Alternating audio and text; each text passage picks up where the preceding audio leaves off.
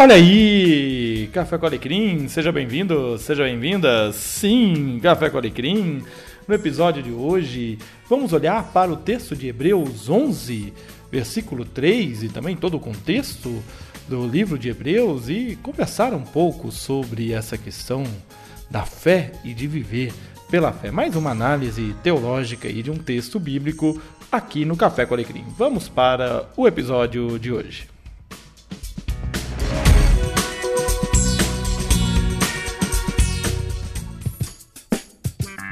Olá, eu espero que esteja tudo bem com você e hoje nós vamos falar de teologia, vamos falar de Hebreus, carta aos Hebreus, capítulo 11, versículo 3. Pela fé, entendemos que todo o universo foi formado pela palavra de Deus. Assim, o que se vê originou-se daquilo que não se vê.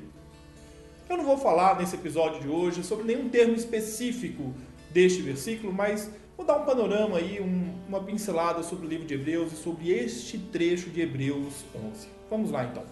A carta aos Hebreus é uma carta bastante interessante. Vivemos um tempo onde muitos cristãos têm procurado reafirmar suas certezas e a carta aos Hebreus é um convite à incerteza. É, nós não sabemos quem é o autor desta carta. Né? Alguns comentaristas vão dizer que se trata de um sermão, outros vão dizer que de fato é uma carta mas o que se sabe é que esse texto foi escrito para uma comunidade cuja fé se encontrava um tanto quanto atacada e abalada.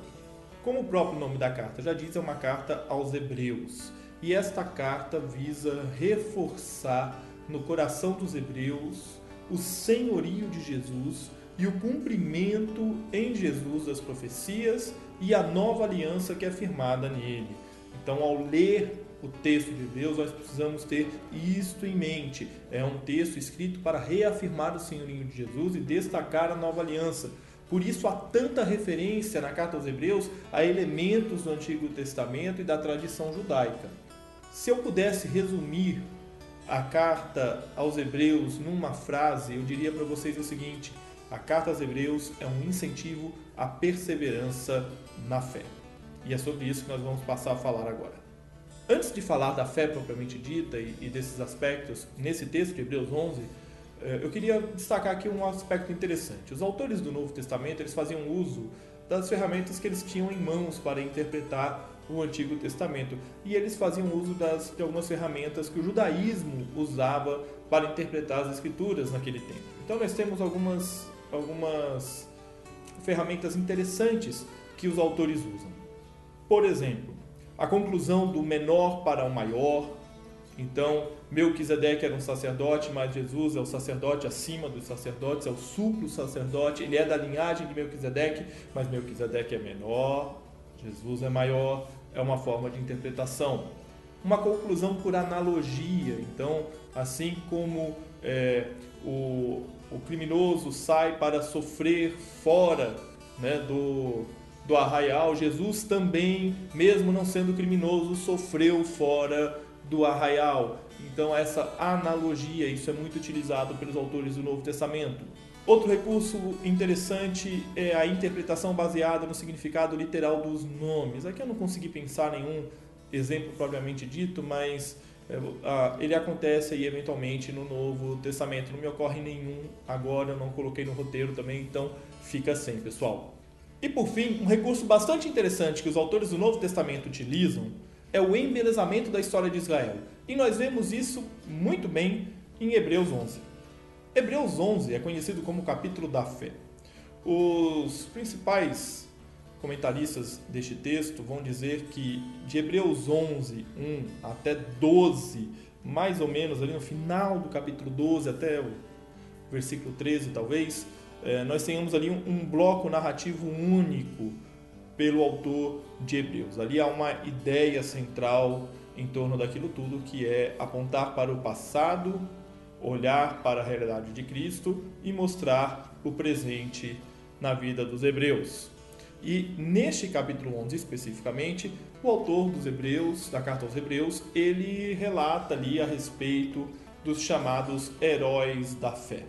Começa pelos patriarcas e vem então narrando exemplos de fé e de pessoas que agiram por meio da fé e que viveram por meio da fé. Há ali toda uma não só um embelezamento no sentido de ser algo plástico ou, inventar, ou inventado, mas um embelezamento no sentido de valorização desses, é, dessas personagens, dessas pessoas na história do povo de Deus. Para compreender um pouco esta relação da fé conosco e nos auxiliar na interpretação deste texto, eu quero recorrer ao Catecismo de Heidelberg. Né? A resposta da pergunta 21 do Catecismo de Heidelberg diz o seguinte: A verdadeira fé é o conhecimento e a certeza de que é verdade tudo o que Deus revelou em Sua palavra. Isso nos faz compreender um pouco quando o autor aos Hebreus nos diz lá no versículo 3 do capítulo 11 que pela fé nós entendemos que todo o universo foi formado pela palavra de Deus.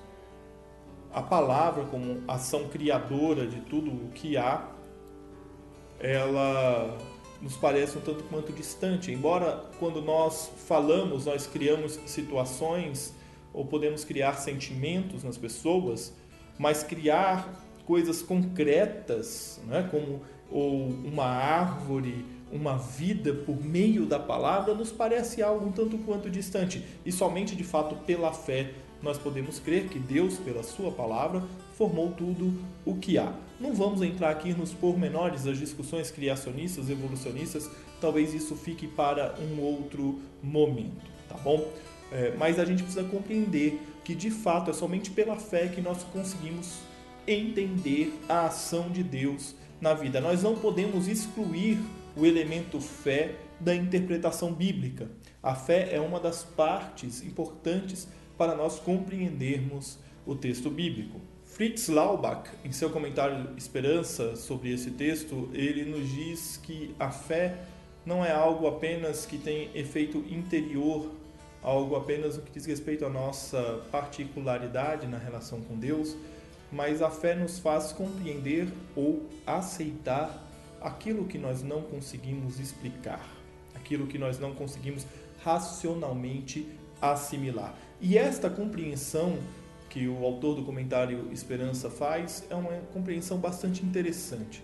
Há de fato questionamentos na nossa vida cristã que nós não temos respostas e é bom que assim seja, porque permanece em nós um senso de nós não sabermos tudo.